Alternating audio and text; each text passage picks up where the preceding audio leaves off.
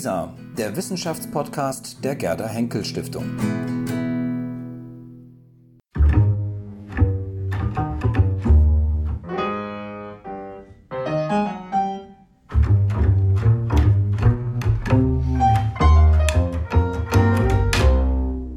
Auf ein akademisches Viertel mit. Ich begrüße alle Hörerinnen und Hörer sehr herzlich zum Podcast der Berlin-Brandenburgischen Akademie der Wissenschaften. In unserem Podcast erleben Sie Mitarbeiterinnen und Mitarbeiter der Akademie im Gespräch. Sie erfahren, womit sich die Forschungsprojekte der Akademie beschäftigen und was die Menschen hinter diesen Projekten antreibt. Mein Name ist Ann-Christine Bohley. Ich leite das Referat für Presse- und Öffentlichkeitsarbeit der Akademie und freue mich, heute Gerald Hubmann zu treffen. Gerald Hubmann ist Philosophiehistoriker und Arbeitsstellenleiter des Akademienvorhabens Marx Engels Gesamtausgabe, kurz MEGA genannt. Was es mit der Mega auf sich hat und was es noch Neues von Marx und Engels zu berichten gibt, darüber spreche ich jetzt mit Gerald Hubmann. Herzlich willkommen in unserem Podcast. Vielen Dank. Vielen Dank auch für die Einladung, liebe Frau Boley, und ich bin gespannt auf Ihre Fragen. Ja, ich möchte Sie auch gleich zum Einstieg fragen, was gibt es eigentlich Neues von Marx und auch Engels? Wir haben ja alle ein Bild, besonders von Marx, glauben, sein Werk zu kennen. Was gibt es da noch zu berichten und warum brauchen wir eine Mega? Ja, in der Tat ist Marx ja ein überaus bekannter, auch ein polarisierender Autor, den man zunächst zu kennen meint. Jeder hat sein Marx-Bild.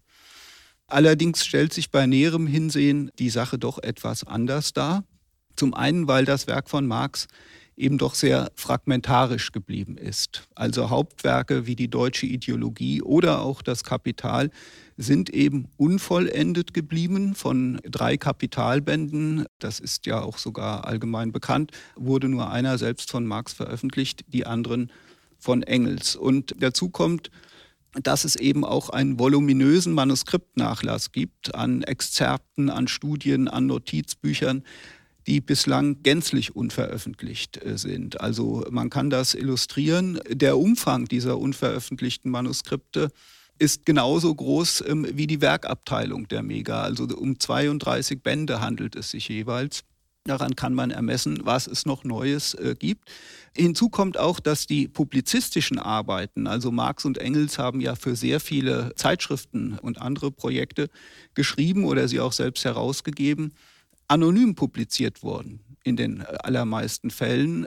Das also heißt, dass hier auch erst noch zu recherchieren ist, was dort noch bisher Unbekanntes hinzukommt. Und schließlich ist es auch so, dass die Briefe an Marx und Engels noch nicht veröffentlicht sind.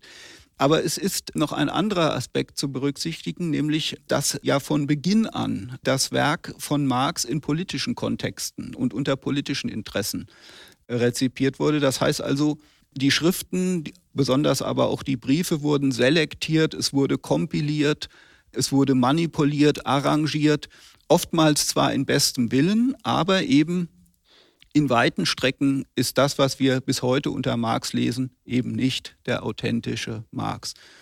Und ähm, deshalb gibt es bereits sehr lange den Wunsch, man möge doch äh, den kompletten Nachlass, das komplette Werk vollständig und in authentischer Form einmal zugänglich machen. Und das ist genau das, was wir in der und mit der Marx-Engels Gesamtausgabe tun. Dabei ist die Abkürzung Mega in gewisser Weise durchaus angemessen, äh, denn wir haben zwei Autoren, äh, die einen Wirkungszeitraum über weite Teile des 19. Jahrhunderts abdecken, die auch natürlich damals schon eine zeitgeschichtliche Bedeutung hatten. Heißt, wir sind eine sehr umfangreiche Edition, die, ähm, wenn man es jetzt den digitalen Teil mit eingerechnet auf Bände umlegt, dann weit über 100 Bände, Doppelbände, muss man sogar sagen, umfassen wird. Und ähm, der jetzige Stand ist der, dass sie zu etwa drei Vierteln abgeschlossen ist, die Ausgabe. Können Sie denn mit diesem ja umfassenderen und auch gewissermaßen ein bisschen entpolitisierten Blick auf Marx schon sagen, ob da auch ein Marx zutage befördert wird, der tatsächlich neu ist oder anders, als wir ihn kennen? Ja, das zeichnet sich immer mehr ab, dass wir in der Tat zu einem neuen Marx-Bild kommen. Wir haben die Manuskripte zur deutschen Ideologie äh, jüngst erstmals in authentischer Form veröffentlicht. Wir sehen, dass das kein theoretisches Hauptwerk war von der Konzeption. Wir haben die Kapitalmanuskripte, die umfangreichen Konvolute veröffentlicht und ähm, können das jetzt vergleichen mit dem von Engels veröffentlichten. Wir haben aber insbesondere auch in der Exzerptabteilung ganz andere Forschungsfelder aufzeigen können. Also es gibt umfangreiche Konvolute zur Geologie, zur Chemie von Marx. Wir haben jüngst agrarwissenschaftliche Studien, die also in der Tat auch die ökologische Problematik behandeln, digital veröffentlicht. All das zeigt also doch, dass das Marx-Bild wesentlich weiter zu fassen ist, als man es bisher eben aufgrund der Texte, die man hatte, tun konnte. Und wie muss man sich die Zusammenarbeit zwischen Marx und Engels vorstellen? Wir haben jetzt gerade äh, schwerpunktmäßig über Marx gesprochen, aber Sie hatten ja schon gesagt, es geht um beide, um ein ja. Gesamtwerk beider. Wie greifen die ineinander und wie bilden Sie das dann auch in der Edition ab, diese Zusammenarbeit? Also es ist in der Tat so, dass aus editorischer Sicht es eigentlich nicht möglich ist, die Editionen zu trennen, die beiden Autoren voneinander zu lösen. Man hat das in der Geschichte gelegentlich versucht. Man kann sagen, das hat nicht funktioniert. Einfach deshalb, wenn Sie allein schon die Werke ansehen. Bedeutende Schriften sind zusammen entstanden, also die heilige Familie ist ein Produkt beider, die Manuskripte zur deutschen Ideologie, die Kapital Ausgabe, ich sagte es schon, ähm, ist die Herausgabe zumindest von weiten Teilen durch Engels erfolgt. Aber auch die publizistischen Projekte von der Neuen Rheinischen Zeitung über bis hin zur New York Tribune, sie haben stets beide als Autoren agiert. Dazu kommt, dass das ja auch eine lebenslange Zusammenarbeit war, die sich also auch immer wieder in Hinweisen, in Zuarbeiten durch Engels manifestiert die aber auch in diesem umfangreichen Briefwechsel dann schließlich gar nicht mehr zu trennen ist. Und ähm, letzter Punkt vielleicht noch an dieser Stelle. Engels hat ja in vielerlei Hinsicht auch als Anreger für Marx gewirkt. Also die Lage der arbeitenden Klasse war für Marx sozusagen der Meilenstein. Das war eine sozialwissenschaftliche, empirische Studie, wie er sie eben auch vorhatte, äh, der ja damals schon sehr kritisch dem Idealismus gegenüberstand. Also All das zeigt, dass das sehr stark ineinander greift. Dass natürlich Marx den, den stärkeren theoretischen Anteil sozusagen an der Arbeit hat, das ist unbestritten. Äh, Engels selbst sprach ja von der zweiten Violine, die er spiele.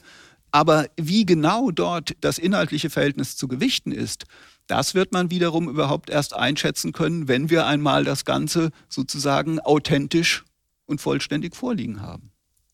Könnten Sie uns noch mal einen kleinen Einblick in Ihre Werkstatt geben? Also wie arbeiten Sie und Ihre Mitarbeiterinnen und Mitarbeiter? Haben Sie die einen, die sich um Marx kümmern, die anderen, die stärker von der Engelseite her kommen oder müssen sowieso natürlich aufgrund dessen, was Sie gerade auch berichtet haben, alle Experten für alles sein? Wie arbeiten Sie? Ja und nein. Also zunächst mal ist es sozusagen unser Anliegen, dass wir weder von der Marx noch von der Engels-Seite kommen, sondern von der philologischen Seite. Das ist sozusagen äh, die Grundvoraussetzung. Dann ist es auf der anderen Seite eben so, dass die Arbeit zersplittert ist oder aufgeteilt ist in einzelne Bandprojekte. Und da ist es aber auch keine Einzelleistung, sondern es sind immer Teams, die sich mit unterschiedlichen Projekten befassen. Auf der handwerklichen Ebene, wenn Sie nach der Werkstatt fragen, es gibt also die klassische Arbeit mit den Manuskripten. Ich sagte ja, es ist eine große Anzahl noch unbekannter Manuskripte, die veröffentlicht werden. Also die klassische textphilologische Arbeit, die erfolgt mit Hilfe von Scans oder auch Fotokopien und dergleichen wird ein Text hergestellt mit Varianten und derlei mehr. Und dann wird er letztendlich durch Autopsie mit den Originalen noch einmal verifiziert.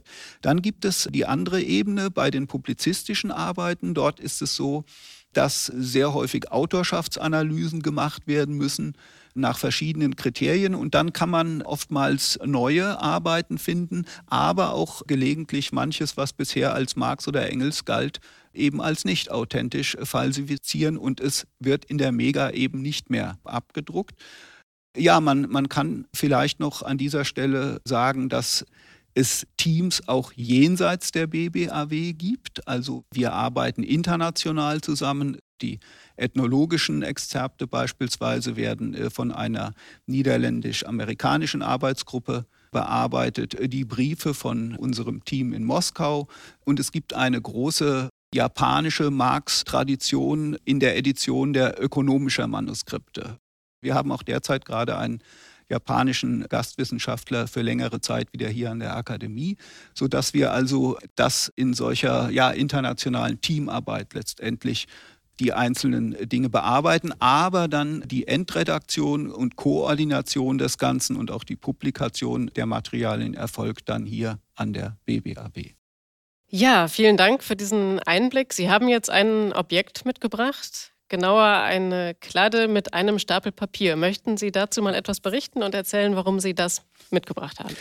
Ja, es handelt sich einfach um eigentlich nichts Spektakuläres. Es ist eine Mappe mit Fotokopien Marxscher Manuskripte.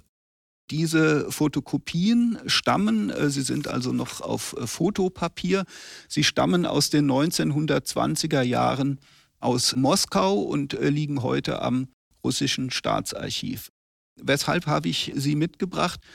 Zum einen, weil sich hierin die lange Geschichte der Mega dokumentiert, die ähm, nämlich bis in die 1920er Jahre zurückreicht. Und in diesem Projekt, im Rahmen dieses Projektes, wurden damals die Manuskripte von Marx und Engels, die damals noch am Archiv der SPD lagen, verfilmt. Die Manuskripte selbst sind nach der Machtübernahme durch die Nationalsozialisten dann aus Deutschland, ähm, konnten also gerettet werden, wenn man so will, und liegen heute zum Großteil am Internationalen Institut für Sozialgeschichte in Amsterdam und zu einem kleineren Teil noch in Moskau. Die Fotokopien wurden im Rahmen, wie wir sie nennen, der ersten Mega gemacht. Allerdings war es so, dass die erste Mega dann in den 1920er Jahren bald abgebrochen wurde. Letztlich deshalb, weil sich zeigte, dass ebenso eine vollständige und authentische Marx-Ausgabe für die politischen Zwecke des Staatsmarxismus gar nicht brauchbar war. Man veröffentlichte dann stattdessen politisch nutzbare Studien oder auch viele Auswahlausgaben. Aber erst in den 1970er Jahren wurde das Projekt dann erneut wieder aufgegriffen. Und zwar noch immer als Parteiprojekt von den Zentralkomitees der SED und der KPDSU, also in, in Berlin und in Moskau. Allerdings muss man sagen, dass für die neue Mega, wie sie genannt wird, schon zu dieser Zeit international gültige editorische Standards zugrunde gelegt wurden. Und diese, ja, wenn man so will, philosophische Dignität war es, die dann dazu führte, trotz ideologischen Kommentaren und Einführungen und äh, dergleichen. Aber aufgrund dieser philologischen Substanz war die Ausgabe zu retten und sie konnte dann nach 1990 ins Akademienprogramm aufgenommen werden und wird seitdem herausgegeben von der Internationalen Marx-Engels-Stiftung im Akademienprogramm fortgeführt, eben weil die historisch-kritische Textdarbietung einwandfrei war. Also die Philologie hat hier die Mega über die politische Zeitenwende gerettet, wenn man so möchte. Ja, ganz herzlichen Dank, Herr Hubmann. Wir sind am Ende unserer Viertelstunde angekommen. Sie haben uns viel berichtet über ein Mega-Projekt, darüber, was Kopien über die Geschichte dieses Projekts erzählen. Dafür danke ich Ihnen ganz herzlich. Gerne, vielen Dank. Das war auf ein akademisches Viertel mit, der Podcast der Berlin-Brandenburgischen Akademie der Wissenschaften. Ich danke Ihnen fürs Zuhören und freue mich, wenn Sie auch beim nächsten Mal wieder dabei sind. Bis dahin, bleiben Sie gesund.